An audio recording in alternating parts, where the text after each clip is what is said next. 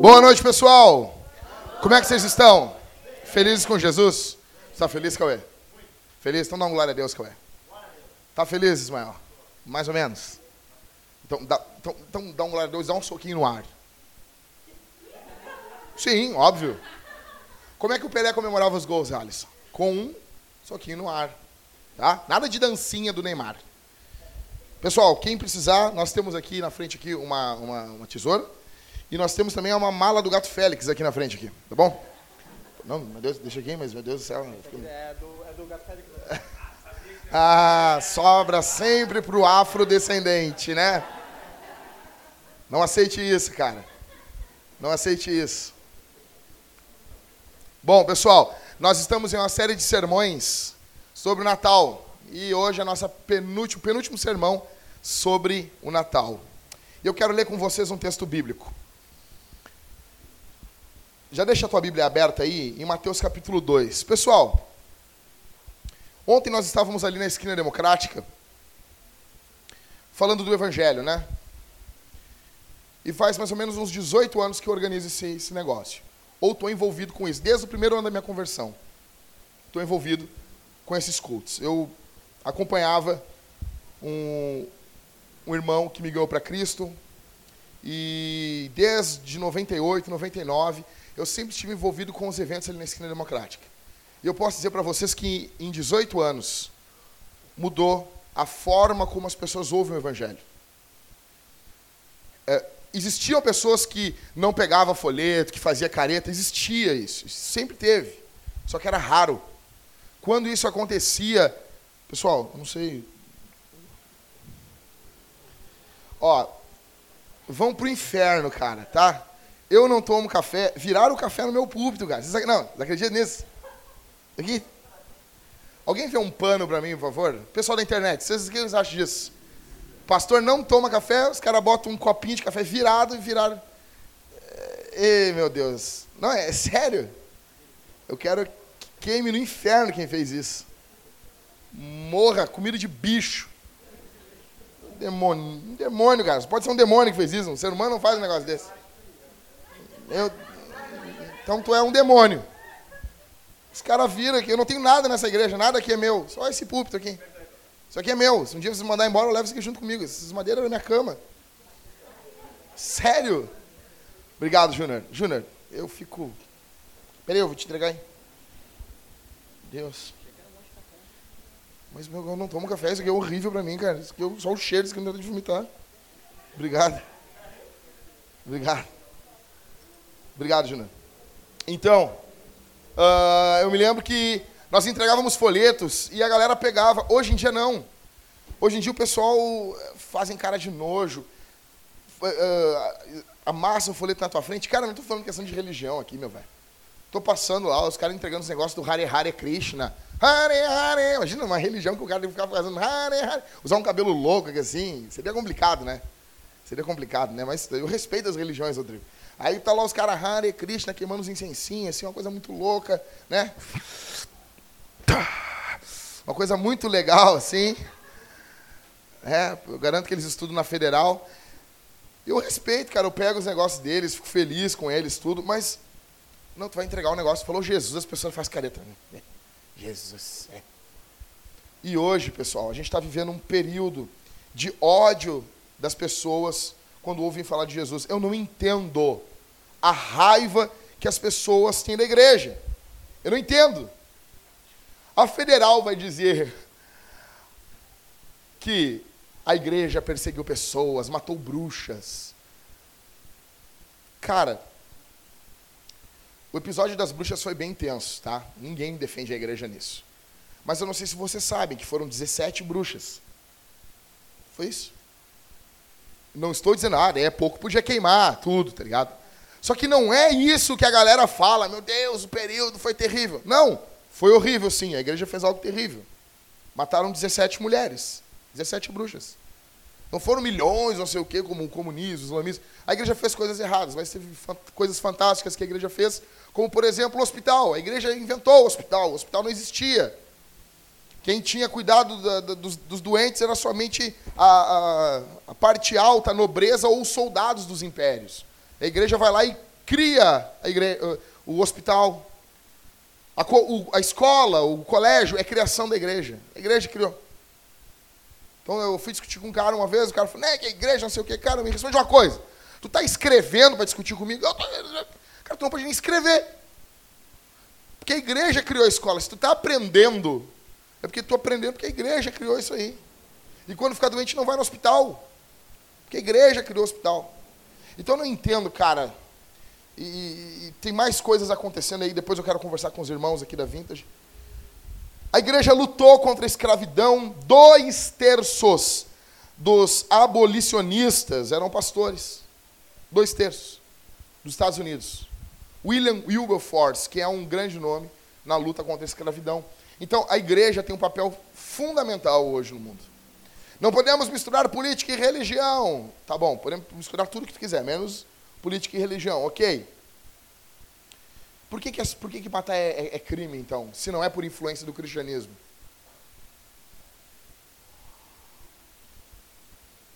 Eu não sei se vocês estão incomodados da época que a gente está vivendo, mas eu estou incomodado.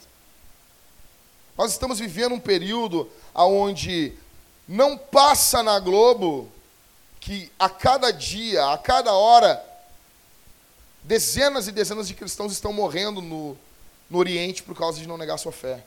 Enquanto a gente está cultuando aqui, cristãos morreram porque são apenas cristãos no Oriente. A religião mais perseguida do mundo é o cristianismo. E há mais perseguição hoje do que no primeiro século, Leonardo. Tem algo errado. Eu não sei se vocês notam isso, mas no nosso país ainda tem, nós temos uma pequena liberdade para falar o Evangelho. Só que eu não sei até quando isso dura. Nós temos, em alguns países aqui da América Latina, missionários sendo mortos. Perseguição no interior do Estado. Agora eles querem cobrar imposto de igreja. Ou seja, vão cobrar imposto de todas as religiões. Eu estava conversando hoje com o Michael, eu disse, cara, sabe quem vai se ferrar com a, a, cobrança de impostos no, de, igre, de igre, religiões, que vai se ferrar é o, é o, é o terreirinho de Umbanda, pequenininho. É a igrejinha do, da vila. Esse pessoal que vai se ferrar. Nunca se cobrou imposto de igreja e religião nenhuma, porque o Estado, quando criou essa lei, o Estado partia do princípio que a igreja faz um bem para a sociedade que nós não fazemos. E aqui, quando eu estou falando igreja, prestem atenção, eu estou colocando tudo no balaio neopentecostais, todas dentro. Eu, vocês sabem o como eu abomino a Universal, mas é inegável que eles fazem obras de caridade. A igreja chega em locais aonde o Estado não chega. Então, o que nós temos de mães que iriam fazer aborto sendo acolhidas pela Igreja Universal, cara, não está no mapa. Gente sendo re, uh, uh, tirada das drogas pelas igrejas pentecostais em vilas, não está no mapa. Então, o Estado partia do princípio que a igreja está fazendo algo que o Estado não pode fazer, não vamos cobrar imposto. Ah, mas tem pastores que roubam. Ok, o Estado não, né? Esses pastores que roubam, é óbvio que eles devem merecer o juízo de Deus. Mas é uma, são minúsculos perto da quantidade enorme de, da igreja de Jesus fazendo algo de verdade no mundo. Só que vocês acham, pessoal, avião que não cai não dá manchete. Igreja que não tem roubo, que não dá em nada errado, não dá manchete. Eles não vão botar na zero hora, ah, nós temos uma igreja aqui no bairro Partenon onde não tem roubo. Eles não vão botar. Só dá manchete avião que cai. Só dá manchete quando a coisa é terrível. Há uma perseguição velada contra a igreja de Jesus. E do meio disso tudo nós vemos o sofrimento. E eu não sei se vocês se incomodam com isso. Ou se vocês estão vivendo a vida assim, ah, tanto faz. A gente está pregando o evangelho ali no São Felipe e tem um homem blasfemando. O São Felipe me contou. Ele falava palavrões contra o nome de Deus. Se perdeu o temor. Antigamente, as pessoas até não vinham para a igreja, São Felipe, mas havia um respeito, havia um temor. Por causa de muitos pastores ladrões, hoje em dia, eu tenho vergonha de dizer que eu sou pastor às vezes. Eu, eu digo assim, eu sou pastor, eles vão pensar duas coisas. Ou eu sou um ladrão, ou eu sou um cara que quer ser um ladrão. É isso. A vida do povo de Deus é uma vida dura, é uma vida de sofrimento. Ainda que tenhamos momentos de, de bênção, mas a vida, a marca da vida do povo de Deus, a marca da história do povo de Deus é o sofrimento. Uma vida dura, uma vida difícil. E ainda que nós estejamos aqui no Brasil, nós vemos ter privilégios de liberdade, nós passamos por perseguições também. Não como os nossos irmãos no Oriente Médio, mas passamos também. As boas novas é que Jesus sabia que nós iríamos passar por isso, Ismael. Jesus sabia que a gente ia passar por perseguições. Jesus sabia que nós passaríamos por lutas. Jesus sabia que nós teríamos problemas com isso. A Bíblia diz em Mateus, capítulo 2, verso 13 ao 23, e eu quero basear o meu sermão no tema, ou no título, A Dura Vida do Povo de Deus. Te mandei, né, Cris? A dura vida do povo de Deus, ou a vida dura, a difícil vida do povo de Deus. Mateus capítulo 2, verso 13 ao 23. Lê comigo. Depois que os magos partiram, um anjo do Senhor apareceu a José em sonho e lhe disse: Levanta-te, toma o menino e a mãe e foge para o Egito. Permanece lá até que eu fale contigo, porque Herodes procura o menino para matá-lo. José levantou-se durante a noite, tomou o menino e a mãe e partiu para o Egito e, para, e, permane, e permaneceu lá até a morte de Herodes, para que se cumprisse o que o Senhor havia falado pelo profeta: Do Egito chamei meu filho. Então Herodes, percebendo que havia sido enganado pelos magos, ficou furioso e mandou matar todos os meninos de dois anos para baixo, em Belém e nos arredores, de acordo com o tempo indicado com precisão pelos magos. Cumpriu-se então o que o profeta Jeremias havia falado. Em Ramá, ouviu-se uma voz de lamento e grande pranto. Era Raquel, chorando por seus filhos e recusando-se a ser consolada, porque eles já não existem. Depois que Herodes morreu, um anjo do Senhor apareceu em sonho a José, no Egito, dizendo: Levanta-te, toma o menino e sua mãe e vai para a terra do Egito, pois os que procuravam tirar a vida do menino já morreram. Ele então se levantou, tomou o menino e a mãe e foi para a terra de Israel. Ouvindo, porém, que Arquelau reinava na Judéia, em lugar de seu pai Herodes, José temeu ir para lá. E avisado em sonho, dirigiu-se para a região da Galiléia. Foi morar numa cidade chamada Nazaré, para que se cumprisse o que os profetas haviam falado ele será chamado Nazareno. O povo de Deus tem uma vida dura desde o período de Jesus e até antes. Desde o chamado de Abraão, nós temos uma vida difícil. E algumas coisas estão claras nesse texto e eu queria repartir com vocês. A primeira delas está no verso 13 e eu queria ressaltar dizendo que Deus conhece todos os projetos e propósitos cruéis dos inimigos da igreja.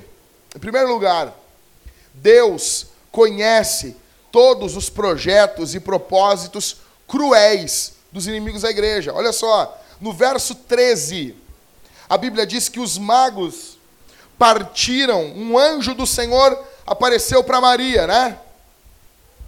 Foi para Maria, né? Não foi para Maria. Foi para foi o homem da casa, então? Foi para o responsável da casa? Legal. Isso dá um pano para manga, hein?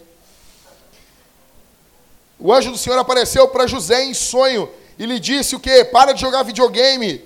Levanta e leva a mulher. Foi isso? Não, né? José, José é homem, não vai passar a madrugada jogando videogame. Não, e se existisse, ele não ia fazer isso. Porque ele é homem. É pecado jogar videogame, pessoal? Não, óbvio que não. A Bíblia não diz não jogarás videogame. Não diz. Só que A forma como o videogame é explorado no mundo hoje é algo estúpido. Ah, não, só tem como jogar uma hora, um pouquinho ali. A forma como as pessoas exploram o videogame, principalmente os homens. Passam madrugadas e madrugadas jogando videogame. É algo estúpido. O cara não faz nada, mas ele quer salvar uma princesa. Mas ele não levanta a bunda do sofá, ele quer salvar uma princesa ali. Ele quer salvar uma mulher ali. Aí ele salva a princesa do videogame. Ele luta a luta do videogame, a luta do dia a dia, a luta contra a pornografia, ele não luta. Então José é avisado pelo anjo, verso 13. O anjo diz: Levanta-te, toma o menino e a mãe e foge para o Egito. Permanece lá até que eu fale contigo, porque Herodes procura o menino para matá-lo. Deus fala com ele assim: Cara, levanta daí, pega a mulher, vaza para o Egito, porque Herodes quer matar o menino. Por que, que Deus faz isso através de um anjo? Porque Deus conhece o intento do maligno. Deus conhece o coração do diabo, do demônio. Deus conhece o coração das pessoas que odeiam a igreja. Deus conhece o coração das pessoas que odeiam as coisas de Deus. E Deus, conhecendo o coração de Herodes, Herodes é rei, só que sobre Herodes tem o Senhor. Quero dizer uma coisa para vocês: quem dá a última palavra no Brasil não é o Temer, não é o PT, não é a corja do PT e nem a corja do PSDB, não é o lixo do PMDB. Quem dá a última palavra no Brasil é Deus. É Deus. É Deus. É Deus. Deus adverte, porque Deus sonda, Deus perscruta, Deus analisa o coração de Herodes. Não tem nada encoberto ao Senhor. Então eu posso falar aqui, cara, Deus conhece o coração dos nossos inimigos. Aleluia! Amém? Amém? Isso não é alegria? Amém? Mas Deus também conhece o nosso coração. E quando nós somos os inimigos? E quando nós tramamos contra as coisas de Deus? E quando nós complicamos as coisas de Deus? Deus conhece o coração dos inimigos da igreja. Interessante que Deus poderia levar Jesus para qualquer lugar do mundo, mas Deus leva para o Egito, que é local pagão. Porque não importa, não importa aonde nós estejamos, se estamos debaixo da vontade de Deus, não importa. O local pode ser terrível, mas vai servir para o melhor propósito do mundo, porque estamos debaixo da vontade de Deus. A terra pertence ao Senhor e Ele faz o que bem entender com ela. Ezequiel, vocês que já leram, com certeza, vocês já estão terminando a leitura da Bíblia anual. Vocês já passaram por Ezequiel, as visão das rodas, e roda entrando numas rodas, uma coisa louca. Sabia que tem um, um, um TCC acho que é da USP, que o cara disse que o, o, o Ezequiel, ele, ele era meio tantã, ele leu ali, não entendeu, quase ninguém entende. E ele disse que Ezequiel fumava uma maconha, mas vindo da USP a gente sabe que provavelmente é o pessoal da USP que fuma uma maconha. Sabe Ezequiel quando ele tem as visões? Ezequiel está onde, pessoal? Vamos lá. Capítulo 1, verso 1, verso 2 ali. Ezequiel está na Babilônia. Deus se revela para Ezequiel no local onde o povo de Israel estava levado cativo, estava cativo. Deus se revela para Ezequiel no cativeiro. Deus não depende de um local para operar.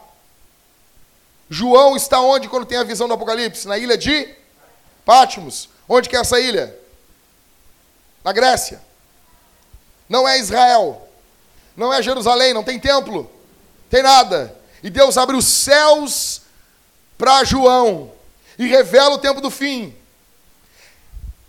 Deus leva Jesus ao Egito, porque Deus não depende de localidade para operar. Você tem que entender isso. Eu estou aqui, vocês estão aqui, ou escutam o Cauê cantando, e vocês ficam todos animadinhos, escutam a Jéssica cantando e ficam todos animadinhos, escuta a pregação, e meu Deus, eu estou cheio do Espírito Santo, eu estou animado. Aí você sai daqui da igreja e você parece uma formiga. Você não abre a boca no seu trabalho. Na época, você abria a boca para fofocar. Mas você não consegue falar nada do evangelho no seu trabalho. E você pensa assim, bah, ah, se esse cara tivesse com o Jackson, ou com o Everton, ou com o Rodrigo, ah, nós, eu queria ver. Não, não é eu, não é o Rodrigo, não é o Everton, é você que tem que estar lá. Não importa onde nós estejamos, o local pode ser terrível, serve para os melhores propósitos de Deus. Jesus é levado para o Egito, uma terra pagã, não importa. Se Deus mandou, nós estamos debaixo da bênção de Deus. Ok? Uma outra coisa também, Deus utiliza meios naturais para manifestar a vontade dele. O nosso Deus é sobrenatural? Deus, o nosso Deus é sobrenatural? Sim, nosso Deus é sobrenatural. Cai relâmpago em cima do Oreb, cai terremoto, saraiva, a terra abre, os negros são engolidos, Deus mata os caras em capítulo 5 de Atos, no comecinho da igreja. Faz ou não faz? Faz. Deus é sobrenatural. Mas Deus usa meios naturais para propagar sua vontade. Vem um anjo, seu Felipe, e o anjo podia ter, ter dito assim para José: José, fica de boas aí, que é comigo. E puxar uma espada aqui e olhar para o Herodes assim: ah, vem, vem, vem. E um anjo Galdério já passava a espada no chão. Esse corpo não é meu, foi um gato que me deu. Vem, imundícia. Já pegava uma chaira, já passava ali na espada ali, já tomava um mate ungido e vem Herodes. Podia ou não podia? Podia. Só que o anjo não faz isso, Mateus. O anjo chega e diz assim: foge. Olha só, Ismael. Um anjo todo poderoso, um anjo, um anjo forte, representando o Senhor, e o anjo, ô José, foge. O Deus sobrenatural usando meios naturais. O Deus sobrenatural usando meios naturais. Você não entendeu ainda? Nosso Deus é sobrenatural. Mas ele usa meios naturais para operar em nossas vidas. Você está tão frustrado porque não aconteceu uma coisa tão sobrenatural nesse último ano na tua vida, entendeu? Tinha um brother meu que estava passando uma dificuldade financeira, uma dificuldade. Aí chegou um irmão para ele assim, o, o Everton, e disse assim: Deus tocou no meu coração para te trazer um rancho. Não, perdão. Eu, eu fui tocado dentro do mercado para te trazer um rancho. Eu lotei dois carrinhos, o irmão falando para ele. E ele já começou a chorar. Obrigado, irmão. Não, mas quando eu estava chegando no caixa, Deus me disse: Não leva, porque eu estou provando ele.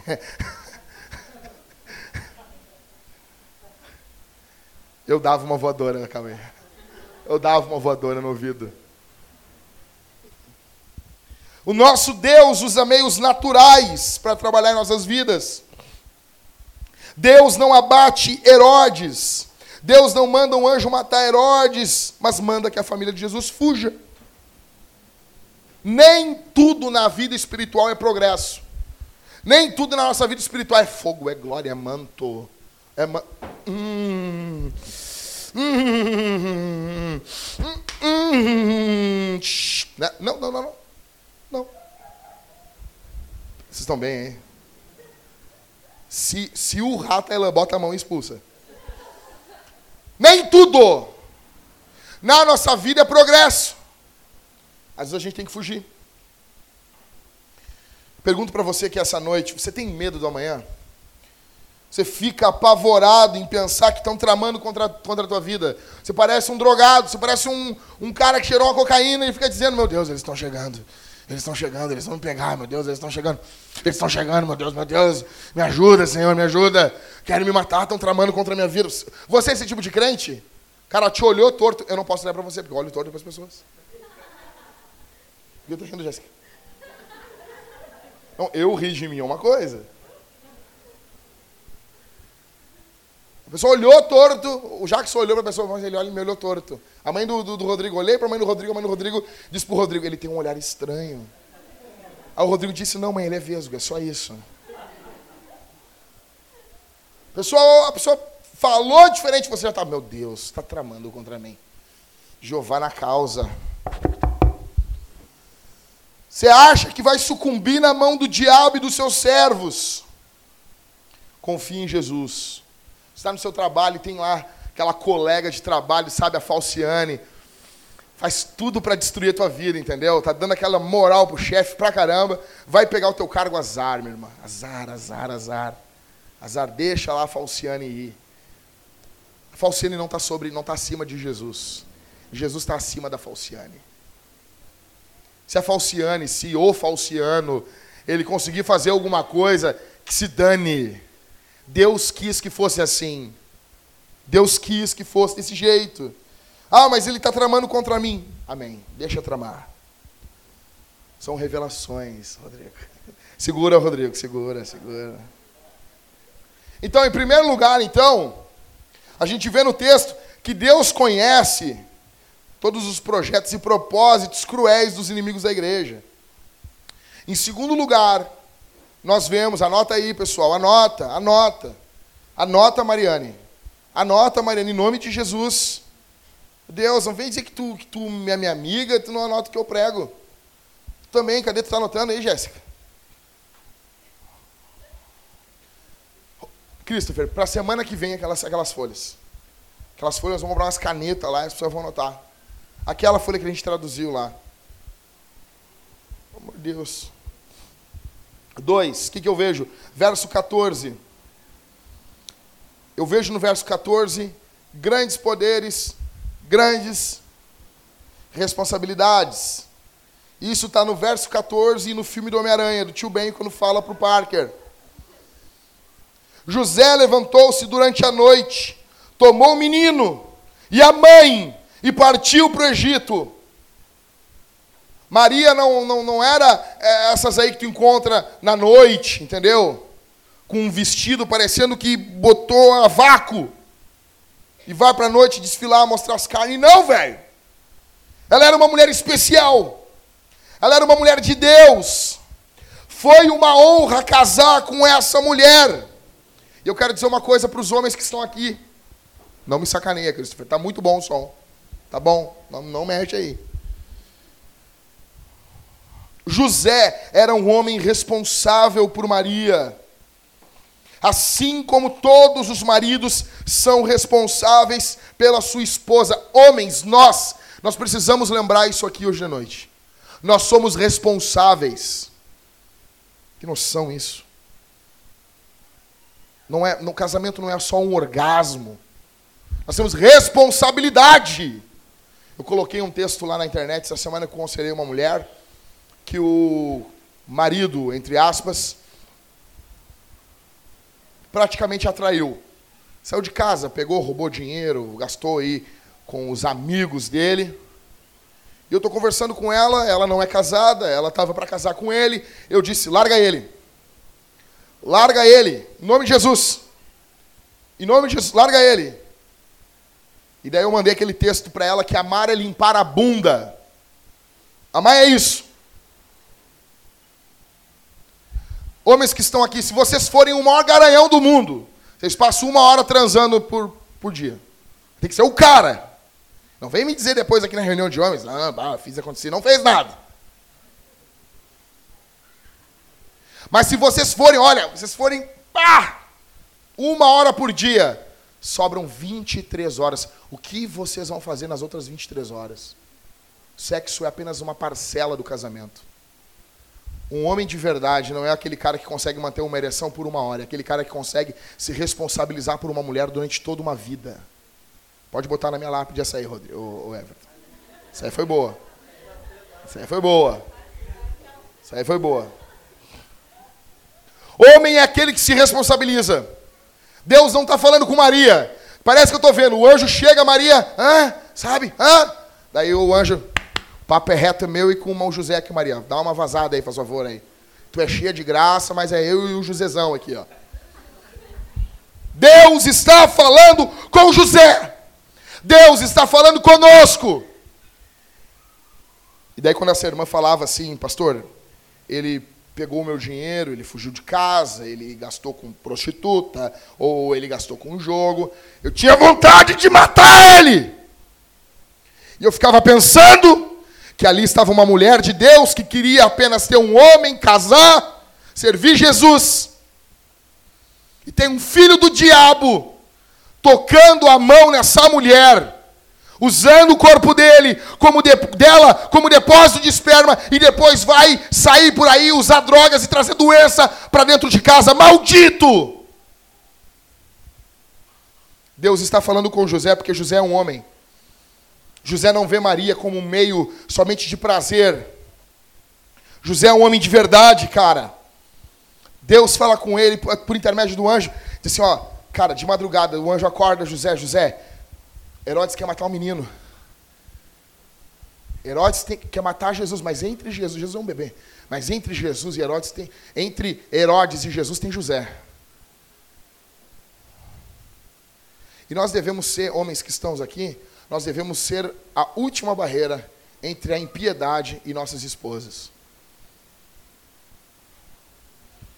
Nós devemos ser uma barreira para proteger nossas esposas. Ele é responsável por ela. Ele é responsável por ela fisicamente, financeiramente e espiritualmente. Um homem se responsabiliza por uma mulher fisicamente, espiritualmente e financeiramente. Deus chama José, e no verso 14 a Bíblia diz imediatamente assim: o anjo chama José e a Bíblia diz, verso 14: José levantou-se durante a noite, tomou o menino, a mãe e partiu para o Egito. José, cara, José é dos meus, velho. José é pronto para cumprir. O anjo falou: vai para o Egito. Ele pega e vai.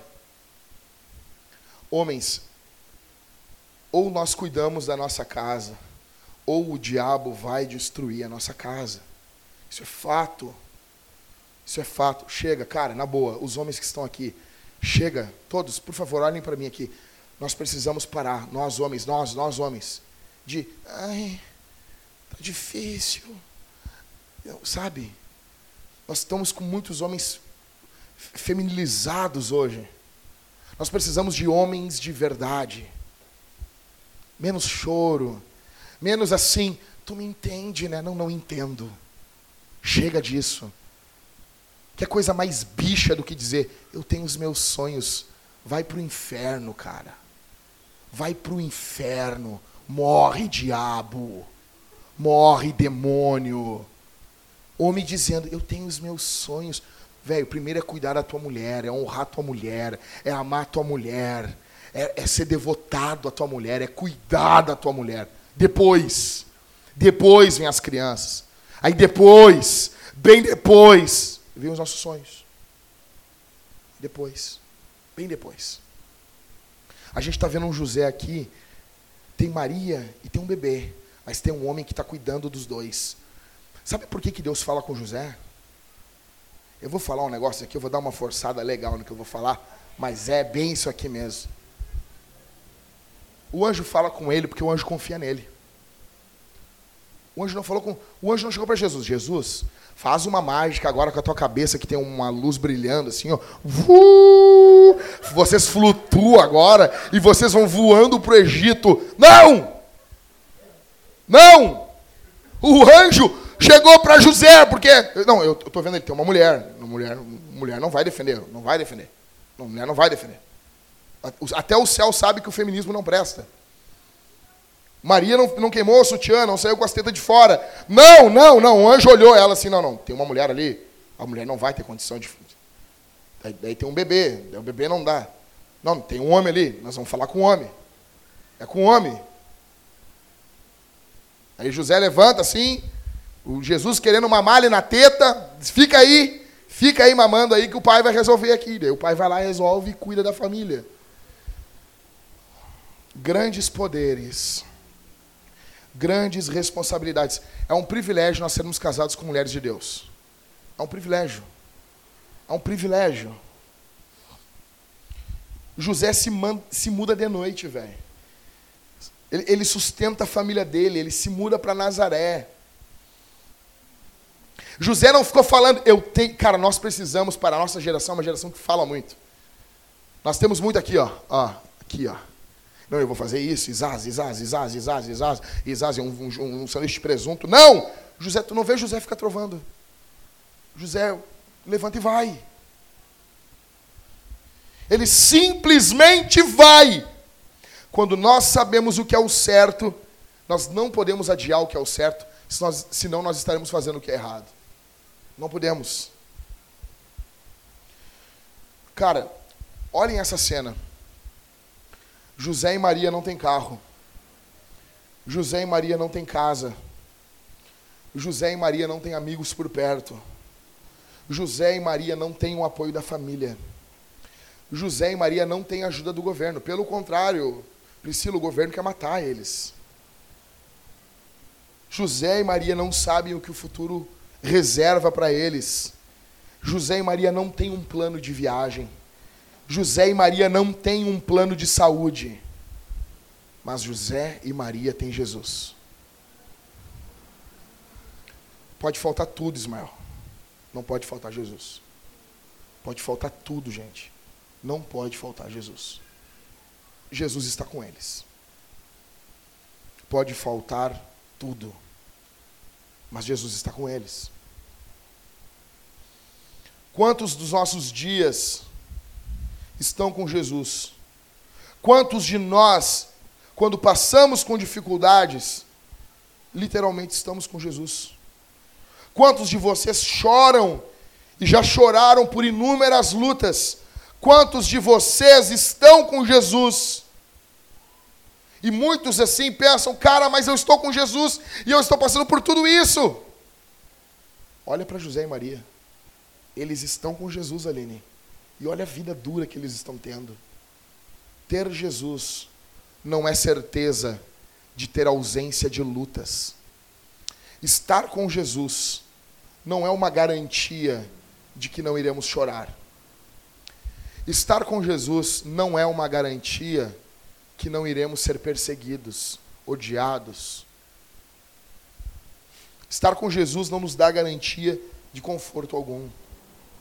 Deus manda que eles saiam à noite, sem nenhuma explicação mais, porque Deus ama eles. Olha aqui para mim. Muitas vezes Deus ama a gente e não explica tudo para a gente. E a gente pensa, por que, que eu estou passando por isso? Por que, que essas coisas estão acontecendo na minha vida? É porque Deus ama a gente. Deus ama José. Deus não dá muita explicação para ele. Imagina, você está dormindo na tua casa, a casa é tua. E você tem que sair de madrugada. O Júnior já passou por isso, né, Júnior? Sabe muito bem a sensação que é de ter que sair de casa e deixar as coisas para trás tem mais ou menos uma noção do que eles estão passando aqui. Só existem duas opções. Ou nós caminhamos com Deus por um caminho difícil, ou nós caminhamos na desobediência, que é um caminho de morte. José só tem duas opções, seu Felipe.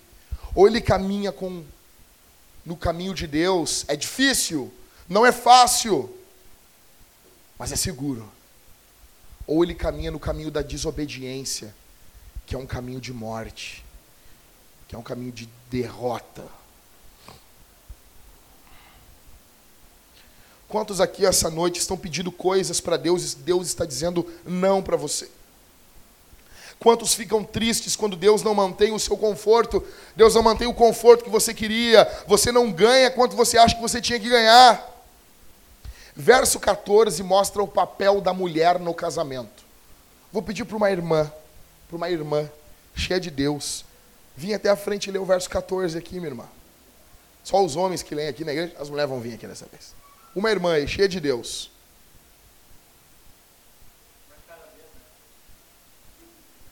Só o verso 14 aí, ó. Vamos lá? Vamos, gurias.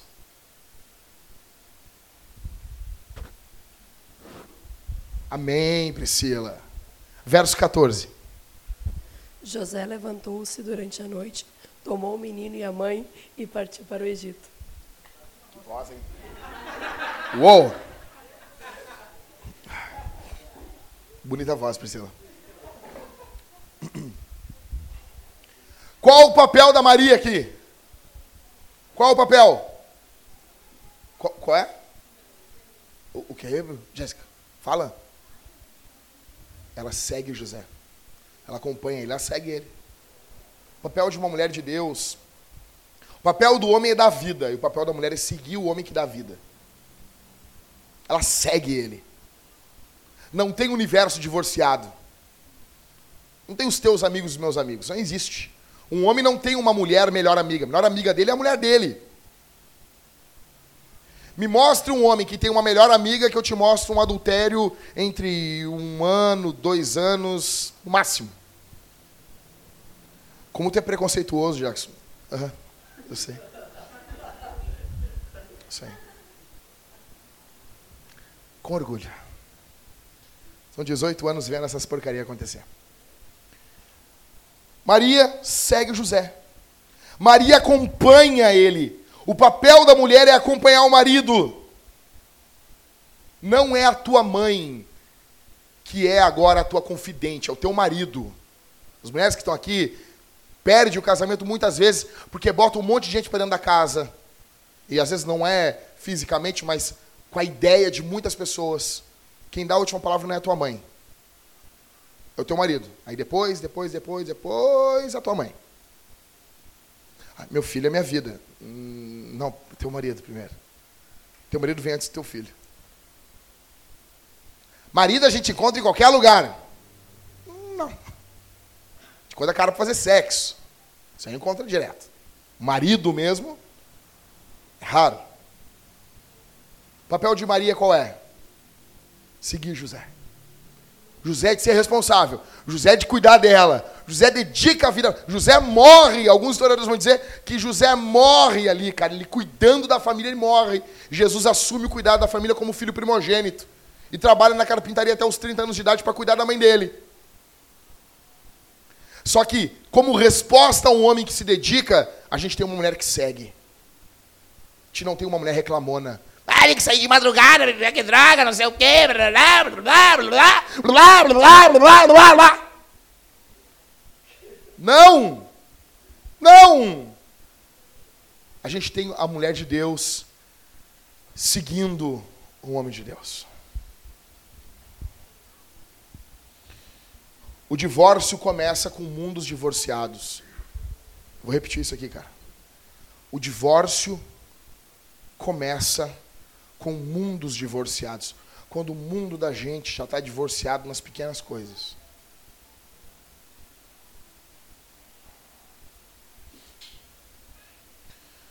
O adultério começa com o adultério emocional.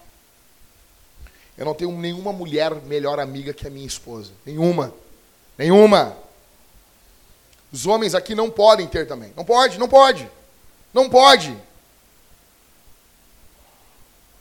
E como resposta, Maria segue esse cara. E, meu, José é o cara que a gente queria que casasse com as nossas filhas. Eu já falei isso. Eu repito. Imagina, imagina, cara, a gente com as nossas filhas e um cara como José casando com elas. Que honra. Um cara que se responsabiliza. Seja para a filha dos outros, quem você quer que seja para sua filha também. Em terceiro e último, o que, que a gente vê? A gente vê que a matança dos inocentes, do verso 16 em diante, mostra que desde o começo Jesus foi odiado pelos homens. Verso 16: Então Herodes, percebendo que havia sido enganado pelos magos, ficou furioso e mandou matar todos os meninos de dois anos para baixo em Belém. Você tem noção do que é isso, cara? Você já imaginou o que foi isso? As mulheres com as crianças tendo seu filho arrancado das suas mãos e os guardas enfiando, enfiando espadas nesses meninos e matando eles. Vocês têm noção que foi isso? E isso não tem justificativa. Herodes aqui está com 70 anos de idade. 70. Jesus não ia ter nem como reinar fisicamente antes de Herodes morrer. Mas é ódio, puro e simples ódio por Jesus. Muitos são maus e amam a maldade por si só.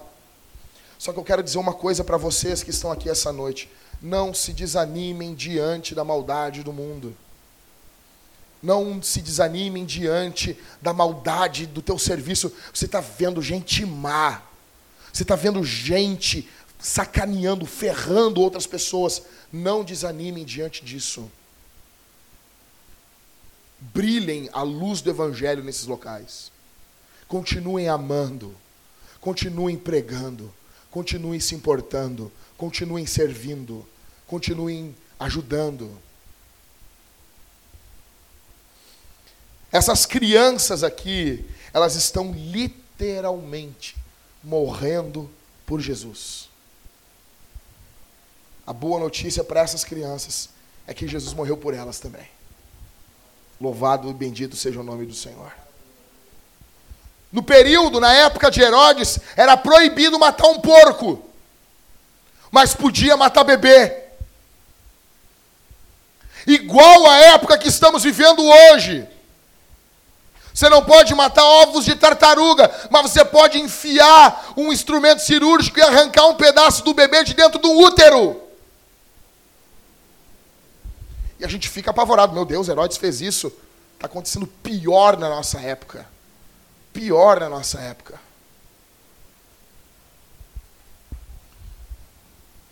Herodes é um cara que se ama e odeia os outros.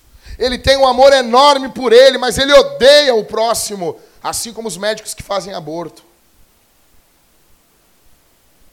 Eles se amam, mas odeiam os outros. Pessoal, eu quero, eu quero ensinar uma coisa para vocês.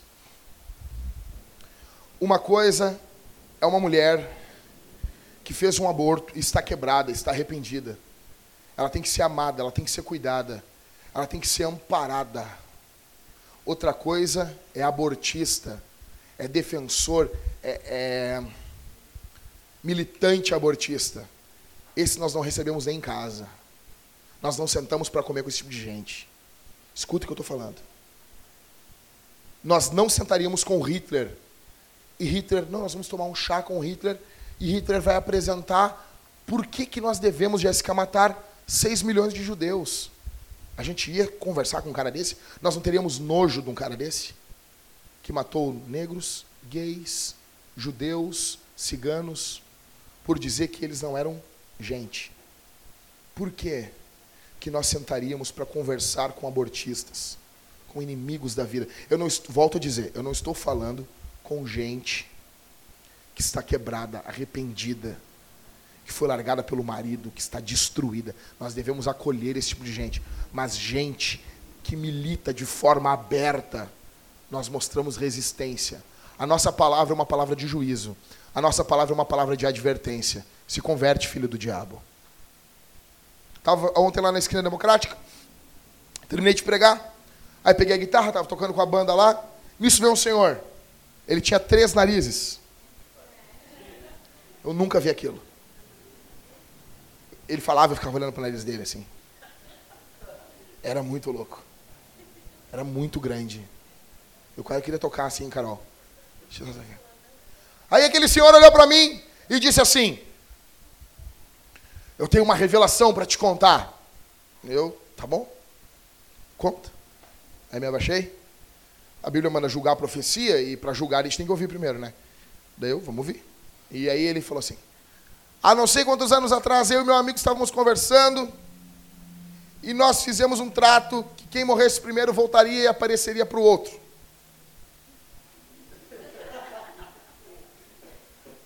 Eu, é. E de repente, o Espírito Santo me encheu, eu. E o meu amigo voltou. E eu nunca entendi o que o meu amigo disse. Eu? Hoje eu entendi e o recado é para ti, para mim. Quando ele foi falar, eu disse não. E ele foi falar, eu disse não. E ele foi falar, eu disse não. Não. Não. E ele ia falar, eu dizia não, não, mentira. É do diabo. Coisa boa. Façam isso, faz isso. Faz o Jéssica no Nazanque. É do diabo. É do demônio. Porque as pessoas não têm vergonha de dizer, ah, matar bebê não tem problema. Por que a gente vai ter vergonha de dizer, Satanás, te repreendo em nome de Jesus? Por quê? Por que nós temos vergonhinha disso? E o cara começou a falar um monte de besteira. Eu disse, isso foi um demônio que apareceu para ti. E ele, não, deixa eu falar. Não, deixa eu falar. Foi um demônio. Foi um demônio. E ele ia falar, eu dizia, foi um demônio. Tu vai para o inferno. Cala tua boca em nome de Jesus. E ele foi ficando irritado e eu, para, para. Eu ganhei dele no cansaço. Não tem como ganhar. Um cara começou, a gente estava evangelizando ali no centro de Porto Alegre ali, e o cara, vocês se lembram, eu estava lá, e o cara começou a falar um monte de coisa contra Jesus. Não tem como, cara. Se um cachorro vê o dono sendo atacado, o cachorro, o cachorro ataca. Como é que eu vou ver os caras atacando Jesus? Eu vou ficar quieto. E o cara começou a gritar, eu comecei a gritar com ele. Ai meu Deus, eu, eu, me ganhar no grito vai ser difícil. Pode me ganhar no, no argumento, mas no grito não. A questão é, a igreja está se acadelando diante do discurso abortista desse mundo. Nós somos a maioria. E Paulo fala a Tito que nós devemos fazer essa gente calar a boca. É bem assim. O Evangelho manda isso. Nós não vamos ficar parados com uma pessoa falando sobre discurso de aborto. E tem um, um cara hoje na internet chamado o, o cara lá do Mamãe Falei, Arthur. E ele fala assim: não, pô, gente, eu acho esses conservadores muito radicais. Eu sou a favor do aborto, né? Olha só. Só porque a gente fala de um jeito mais enérgico, mas a gente não quer matar gente. Daí nós somos radical. Mas como o cara fala de um jeito assim, ai, melosinho, ah, enfia a faca lá, arranca o bracinho, não dá nada. Ele não é o radical. Então o radical é o discurso, não é o ato. Radical? Está na hora da gente ser radical mesmo. Está na hora de nós nos posicionarmos de forma firme diante disso. Velho, eu quero saber assim, ó, se falam contra aborto no teu serviço, tu cala a tua boca, tu fica quieto, tu é um covarde, tu é um inimigo do evangelho. Eles não têm vergonha e nós nos envergonhamos, cara. A gente não está contra o aborto, a gente está a favor da vida. O que a gente está vendo aqui é Herodes matando um monte de criança. E a gente lê isso aqui, isso aqui choca a gente. Mas a gente fecha os olhos para o holocausto que está acontecendo hoje, todos os anos no mundo. Em média, a cada dois, três anos, os Estados Unidos matam em crianças o que o Hitler matou. Diante de Deus, como que Deus olha o Hitler e Deus olha o Obama? Se debaixo do governo do Obama tem muito mais mortes do que debaixo do governo do Hitler. Deus não é moldado pela opinião pública. A opinião pública crucifica o Hitler, com certeza. Com toda razão. Mas ela absolve o Obama. Só que diante do trono do Cordeiro, tanto Hitler como Obama estarão em maus lençóis. É nosso papel nos posicionarmos contra isso. É nosso papel nos levantarmos contra isso. Ou nós levantamos a voz contra o aborto, ou nós traímos a cruz. Jesus é a resposta de Deus para as nossas perdas. Imagina essas mulheres aqui. Olha o que o verso 17 e 18 diz: Cumpriu-se então o que o profeta Jeremias havia falado em Ramá, Imagina isso aqui, Carol. Em Ramá, ouviu-se uma voz de lamento e grande pranto. Era Raquel chorando por seus filhos e recusando-se a ser consolada, porque eles já não existem. Vocês já viram uma mulher que perdeu um filho novo? Vocês já viram o terror que é? Imagine toda uma cidade, os bebês de menos de dois anos, de dois anos para baixo, sendo mortos. Só que a resposta para isso é Jesus. Não importa quais são as nossas perdas, os nossos traumas, as angústias e os sofrimentos, Jesus é a resposta para todos eles. Herodes é um rei assassino. Herodes é um cara que se declara rei. Ele não quer que Jesus reine. Eu falei isso semana passada. Ele se declarou rei ele faz da identidade dele ser o rei. Uma curiosidade: Herodes matou três filhos e sua esposa favorita.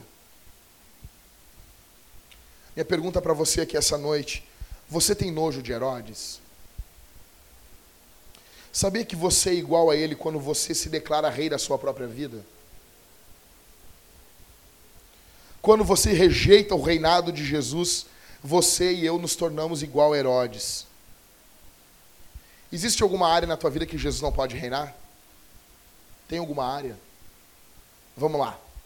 Roupa. Jesus pode reinar na nossa vida na roupa que a gente veste? Pode ou não pode? Jesus. Jesus pode reinar nos nossos amigos? Jesus pode reinar no nosso namoro? Homens, Jesus pode reinar e arrancar o teu flerte com outras mulheres. Tu nunca traiu tua mulher, mas tu vive flertando com outras mulheres. Jesus pode destruir com isso. Jesus pode destruir o teu olhar impuro. Jesus pode reinar no teu trabalho e tu parar de ser um enrolão. Jesus pode reinar no teu relacionamento com os pais. Jesus pode reinar no teu dinheiro. Pessoal, hoje eu começo uma coisa com vocês aqui. Eu, meu sermão terminava aqui, só que a partir de hoje, não vai ser sempre. Eu vou criar um bônus. Tem um bônus. Não tem, não tem um DVD que tem um bônus, que, é um, que, é um, que tem um bônus ali, né? Não tem, às vezes, CDs que tem um bônus? Tem ou não tem? Então eu criei um bônus para meu sermão, tem um bônus. Ia acabar agora. Acabava agora, Cris. Mas ele tem um bônus. Então, assim, os três pontos do sermão quais são? Quais são? Primeiro, Deus conhece os projetos dos inimigos da igreja. Galera, presta atenção aqui, vamos lá. Segundo. Segundo. Terceiro, a matança dos inocentes mostra que desde o começo Jesus foi odiado pelos homens. Bônus. Terminando, fazendo um apanhado aqui. Existem, isso aqui vai ser bem rápido. Existem quatro coisas que essa sessão de Mateus mostra sobre Deus. Primeiro, Deus é soberano. Deus é soberano. A gente vê aqui um Deus soberano. Herodes é rei, mas Herodes não, tá não está acima de Deus. Herodes quer matar, mas Deus não quer que ele mate. Herodes quer matar Jesus. Herodes, Deus diz: não, não vai matar. A última palavra é de Deus. Herodes quer governar, mas no final Jesus vai governar como Rei dos Reis. Jesus governará sobre as nações. Jesus governará sobre os políticos. Jesus governará sobre os reis da terra. A impiedade desses homens não durará para sempre. A impiedade desses homens não durará para sempre. Jesus vem e voltará, matando muitos presidentes e muitos reis do mundo. Capítulo 19 mostra Jesus com a veste encharcada de sangue. Jesus ia chegar ia terminar o serviço da Lava Jato agora, com certeza. Ia ser lindo de ver. Quem é que ia prender ele? Quem vai prender ele? Quem vai prender Jesus? Então, em primeiro lugar, Deus é soberano, Ele é criador, Ele manda, Ele desmanda. Segundo, Deus é sobrenatural.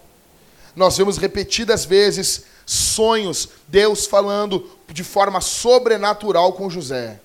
Entenda isso. Nós acreditamos aqui na Vintage nisso.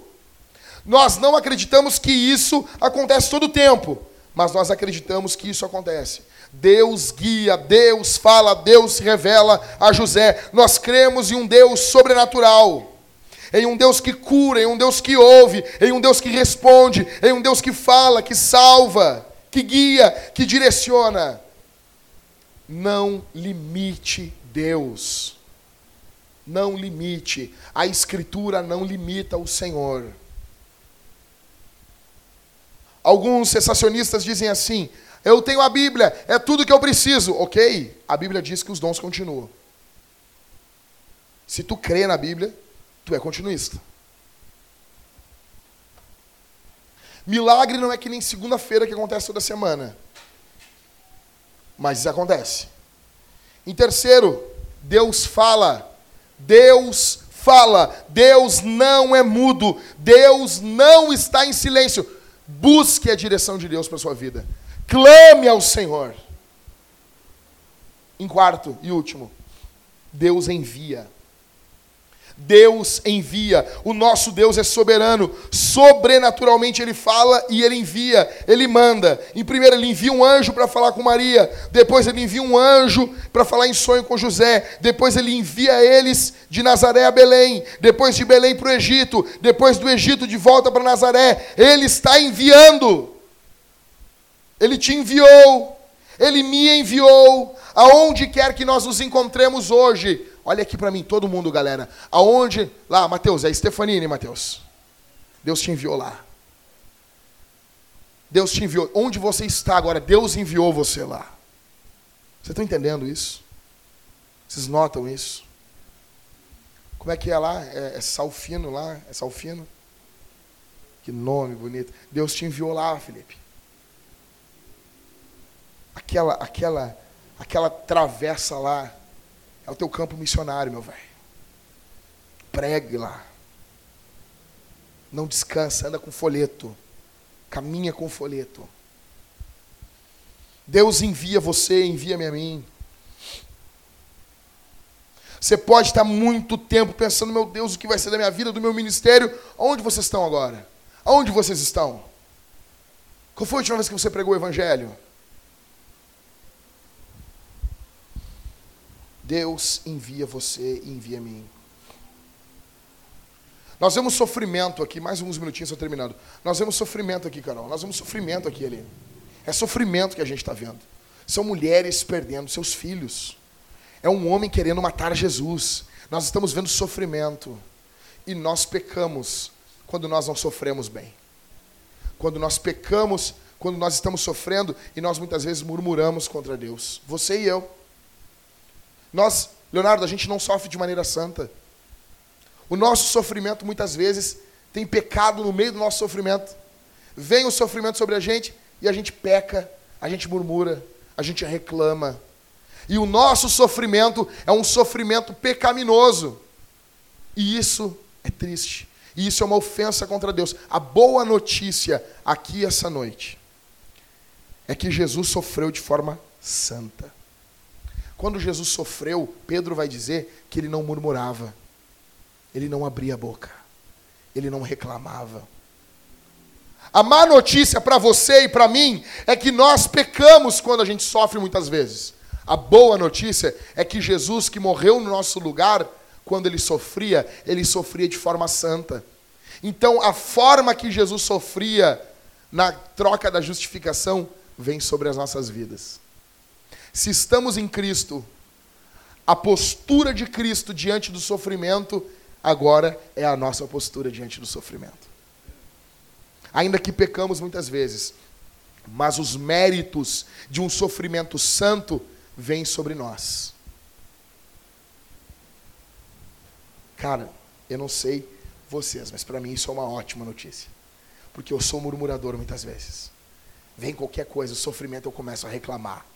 Eu começo a, meu Deus, que droga, que horror. E eu começo a reclamar. Aí eu me lembro, ainda bem que Jesus sofreu de forma perfeita. E hoje o sofrimento dele, a forma como ele se dirigia diante do sofrimento, os méritos disso passam a ser meus méritos. Porque na cruz a minha imundícia foi sobre Jesus e a perfeição dele veio sobre minha vida. Jesus sofreu de forma santa. Essa é uma boa notícia para você que reclama do teu sofrimento. Jesus é maior. Jesus é maior aqui do que todo o nosso sofrimento. A boa notícia é que o Espírito Santo pode transformar as nossas vidas aqui essa noite. Cara, me diz uma coisa. Existe uma coisa que mais influencia o mundo do que cristãos que não negam Jesus diante do seu sofrimento? Existe. Nada pode ser mais missional do que crentes que estão sofrendo e continuam amando o seu Senhor. Nada influencia mais os nossos vizinhos do que ver muitas vezes que as coisas não vão bem com a gente, mas não vem desespero na gente, vem alegria em nós. Eu estou lendo Atos dos Apóstolos com a Thalita. E ontem a gente estava lendo lá, Cauê. Os caras pegam Paulo e Silas e dão uma coça com varas nele. Eles batem muito nele. Muito. Muito, muito. E depois prendem eles no cárcere. E a Bíblia diz: por volta da meia-noite, Paulo e Silas cantavam. Você tem noção do que é isso? Você tem noção, Camilo, o que é isso? Eles estão com as costas todas marcadas de vergões, sangue escorrendo. Um local úmido, sujo, escuro estão presos, não estão deitados, estão cansados, estão com dor. E a Bíblia diz: por volta da meia-noite, Paulo e Silas cantavam. Que cristianismo é esse? Tanto que isso é tão impactante que a Bíblia diz que vem um terremoto. O terremoto sacode toda aquela prisão. Quando o carcereiro vê que está todas as celas abertas, o que, que o carcereiro fala? Vai pegar a espada para se lançar em cima da espada e se matar. O que, que Paulo grita lá dentro da, da, da prisão? Não te faças tal mal, porque todos aqui estamos. Provavelmente, John Stott vai dizer que provavelmente há uma conversão em todos os presos, porque eles não fogem. Todas as cadeias se abrem, eles continuam presos ali. Eles não fogem.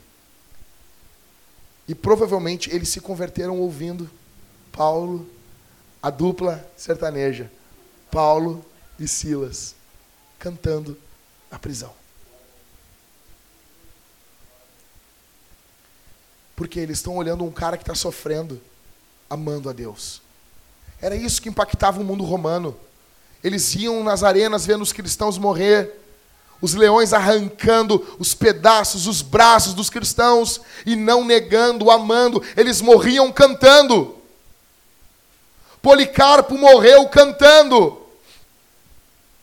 Nós temos inúmeros relatos dos cristãos dizendo: acendam mais rápido essa fogueira e apressem o meu encontro com meu Senhor. Nós temos relatos de cristãos dizendo: venham feras e apressem o encontro com o meu Salvador. O que, que é que fazia isso? E daí as pessoas que estavam gritando, Halisson, ali nas arenas, morte aos cristãos, eles começavam a ver, mas por que, que esse cara morre cantando? Mas por que, que esse cara morre louvando esse Jesus? Então, na calada da noite, eles procuravam a igreja. Sabe qual era a hora do culto? Você sabe qual era a hora do culto? Sabe que não tinha final de semana no Império Romano? O, o domingo, não, só depois de Constantino que vai, a galera vai descansar. Então, o trabalho era de domingo a domingo, de segunda a segunda. Sabe qual era o culto dos cristãos? Era domingo. Só que tinha que trabalhar em torno de sete da manhã, tinha que estar no emprego, no trabalho. O culto é às quatro da manhã. E os crentes vão para o culto. E não falta culto. Por isso que não dá para aceitar, cara. Por isso é que não dá para aceitar. Por isso que não dá para aceitar. Por isso que isso é inegociável para gente. É um culto por semana. E os caras, às quatro da manhã, estavam no culto. E daí esses caras que viram os cristãos morrendo nas arenas, eles chegavam lá e diziam assim, cara, eu queria conhecer um pouco de vocês. Por que, que vocês eu vi caras morrendo na arena assim, assim, assim. Aí vinha um, um irmão e pregava o evangelho, mais um crente. Por isso que Tertuliano vai dizer que o sangue dos mártires é a semente da igreja. Quanto mais matava, mais brotava. Quanto mais bate, é que nem massa de pão. A igreja é que nem massa de pão. Quanto mais sova, quanto mais aperta, mais cresce. Eu quero dizer uma coisa para vocês. Se nós somos uma igreja missional, Ame o teu Deus. Não desperdice o teu sofrimento. Use o teu sofrimento para a glória do nome do Senhor. Que Deus seja glorificado na tua vida, até quando você sofre. Vamos ficar de pé, povo.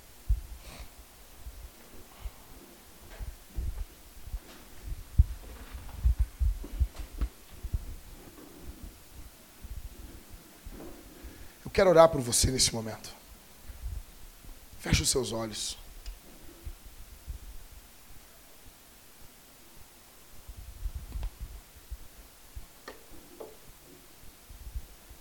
Senhor, a nossa vida é uma vida de sofrimento. A nossa vida é uma vida de angústia, muitas vezes. A nossa vida é uma vida onde nós sofremos angústias, perdas, tristezas, decepções. Senhor, tem misericórdia de nós. Estenda a tua mão sobre nós. O meu irmão que está aqui, Senhor, essa noite que entrou aqui, ouviu essa pregação e tem sido tentado a abandonar o caminho do Evangelho. Ajuda ele Ajuda ela a prosseguirem em meio ao sofrimento e não te abandonarem, Senhor. Em nome de Jesus. Em nome de Jesus. Que haja transformação. Que haja graça. Que haja perdão. Que haja reconciliação. Ó Deus, fortalece aqueles que sofrem, fortalece aqueles que estão sofrendo, fortalece aqueles que estão em angústia, fortalece aqueles que estão quebrados, fortalece aqueles que estão machucados. Faz de nós uma igreja, Senhor, que acolhe aqueles que estão sofrendo, que cuida daqueles que estão sofrendo. Ó Deus, enquanto pregava, Alguém aqui foi incomodado pelo Evangelho. Que o Senhor toque em sua vida. Que o Senhor transforme sua vida.